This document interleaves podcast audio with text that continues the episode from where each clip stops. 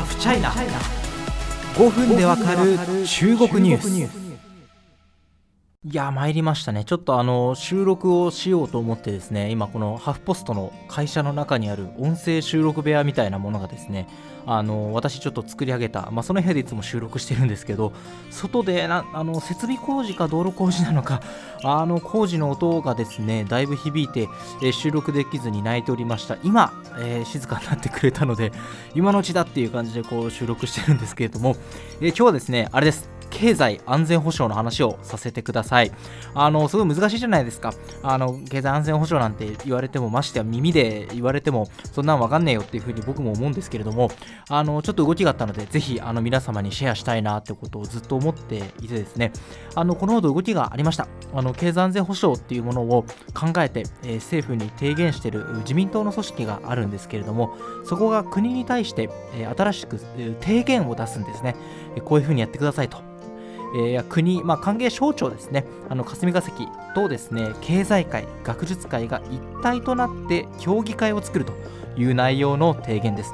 つまり個別の企業の、まあ、取引に関わる内容であったりあのこれ経済安全保障的に大丈夫かなっていうのを、ま、相談とか支援窓口にするような駆け込み寺的な存在が作られるということです。詳しく解説します。経済安全保障という言葉がすごく注目されてますよね。あの、うちだけではなくていろんなメディアさんにもですね、経済安全保障っていう風にちょっとあの検索ワードで入れるだけでいっぱいニュースが出てくるようになってきました。あの、日本で広がるきっかけになったのは、いわゆる LINE 問題ですよね。あの、私たちが LINE に登録してる、まあ、本名だとか、え住所、あとは暗号化されたトーク内容が、え中国にいた、えー、まあ、データ処理を委託していた関連会社の人から見られるようになっていたという問題です。背後には中国、このラジオでもう1話丸ごと使って取り上げましたけど、国家情報法というのがありまして、え中国の場合はいかなる個人、そして企業も、え中国の、え情報活動に協力しなければいけないという、ま義務がありまして、その法律などを通じて私たちの個人情報が中国側に、え流出するんじゃないかということが心配されました。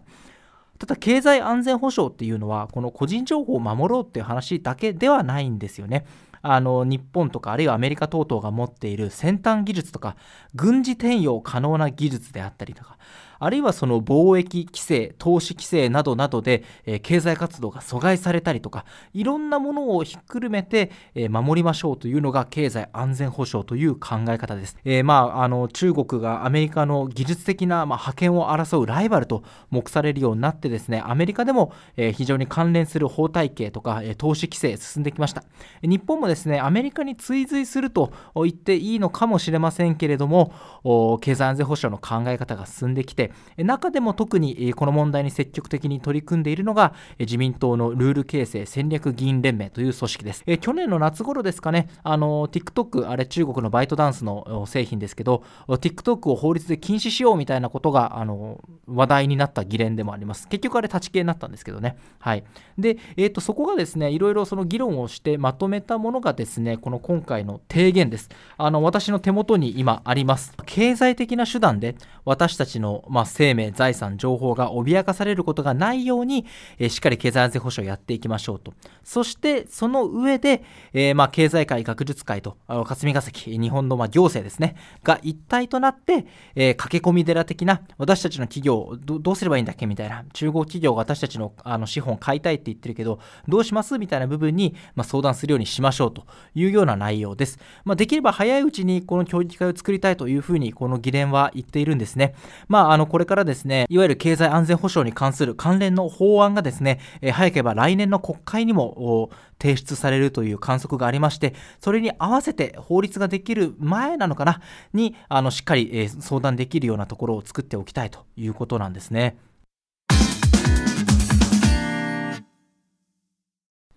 そしてそしてあの注目なのがですねあの経済安全保障の動きで大事なのがこういうなんか相談できる場所を政府が作りますよっていうだけではないんですね。このルール形成戦略議連が出してきたあの提言書にはなんと経済安全保障これに気をつけましょうという、まあ、懸念事項がですね具体的に書き込まれてるんですね。この議員連盟として今日本は経済安全保障にこういう課題がありますと例示したに等しいようなことです。そこでちょっとと1個ずつ読み上げていきますね。1、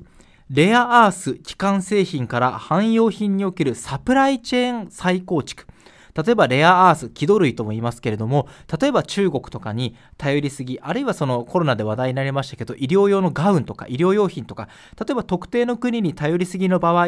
有事の時に、じゃあ日本にこれ渡すのやめたって言われた時に、日本の息がぐっと締まってしまう。まずいまずいまずいというふうになるんですね。なので、いざ止められたら困るものは、あのサプライチェーンを分散させておく。世界中のいろんなところから手に入るようにするとかあるいは日本国内で生産するようにするとかそういう考え方です。データガバナンスやデータ流通上のデータ保護及びサイバーセキュリティ対策。まあ、サイバー攻撃というのはもうなんかされるものであって100%防げるものではないという前提があるんだというお話もちょっと取材で聞いたことがありますけれども、まあ、今回の LINE のこともあのデータガバナンスと言えるんじゃないでしょうか。外為法による外資規制や貿易管理の厳格運用。外為法というのは日本でまあ改正されたものでして、あのコア業種っていうのがあるんですね。あの具体的に国の方で指定した業種、あるいはま企業名まで詳しく指定されてるんですけど、そこに対してまあ特定の割合以上の外国の資本が入るときに、あの事前届出をしてくださいね。審査しますよっていう方法があったりします。まあ、これの厳格運用などを指しているというふうに思われます。研究開発情報や知的財産の管理営業秘密にかかる不正競争防止法の運用及び人材管理、まあ、研究、まあ、これは企業との共同開発っていうのはもはや世界中で行われていることなのでああまた工事の音が工事の音がまあ、企業との共同開発っていうのは、まあ、要はその民間企業と学術機関、大学とかが一緒に開発するっていうのは世界中で行われていることですよね。その段階で、いわゆる先端技術とか、あの軍事転用可能な技術が流出するのを防ごうという内容ですね。中国法への対処、まあ、これ国家情報法とか輸出管理法等々が入っていますけれども、これはさっき挙げた LINE の通りです。米国法が域外適用される企業取引や業務提携、資本取引。まあ、これ考え方としては、例えば日本であっても、あの日本を一つ抜け穴にあのアメリカの技術であったり個人情報であったりが、まあ、中国と他の国に流出しないようにする。要は日本が抜け穴にされるのを防ぎましょうという考え方です。中国市場の開放性及び第14次5カ年計画への対応、まあ、あの中国の開放性というのは中国はあの国内大循環といって、まあ、中国国内の消費をあの経済成長の駆動装置にしていこうという考え方ですね、えー、第10次5カ年計画2021年から2025年までの発展計画を描いたもの。これちょっといつか詳しくく解説したいですね。そして人権や経済安全保障にかかるデューデリジェンスとなっています。まあ、ここまでですね具体的に要は経済安全保障日本としてまあこの議員連盟として何を課題に思っているのかっていうのを列挙した形になりましたあのこれをですね起草したあの衆議院議員の方にもこの前会ってきてお話聞いてきたんですけれどもやっぱりその何て言うかこれを何ていうかかなり具体的に書くことによって経済界とか産業界に警鐘を鳴らしたいんだと。これを書くことで予見可能性を持ってもらいたいんだと。いうことを言っていました。ただその一方で特定のところ要はこの企業はこの対応をしてくださいみたいなガイドラインを作るのはやっぱり難しいんじゃないかと。重要なインフラに含まれるところだったりとかあるいはあの個人のかなり微妙なデータを扱うところあるいは軍民療養ができる先端技術のところとかは経済安全保障を対応してほしいということなんですけども具体的にじゃああなたの企業はこれというのはまだまだ難しいということなんですね。というわけで経済安全保障に関する議論がですね非常に、解像度が高くなったのかそして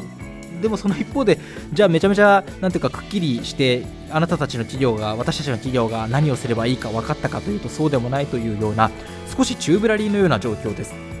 ただしあのだからといってなんか無視していいのかっていうとそれもまたあの違うのかなと思っててやっぱり今後法整備であったり今ある省庁のリソースを使った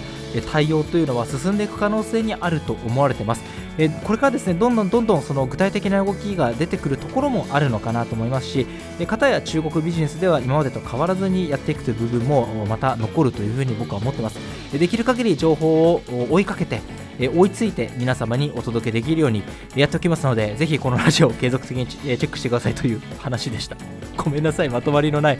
話になっていやあのね工事の音がまた鳴るんですよ後ろの方で。多分すごいいいマイク使ってるのであの入ってないと思うんですけどあの工事の音が入って僕もちょっと集中が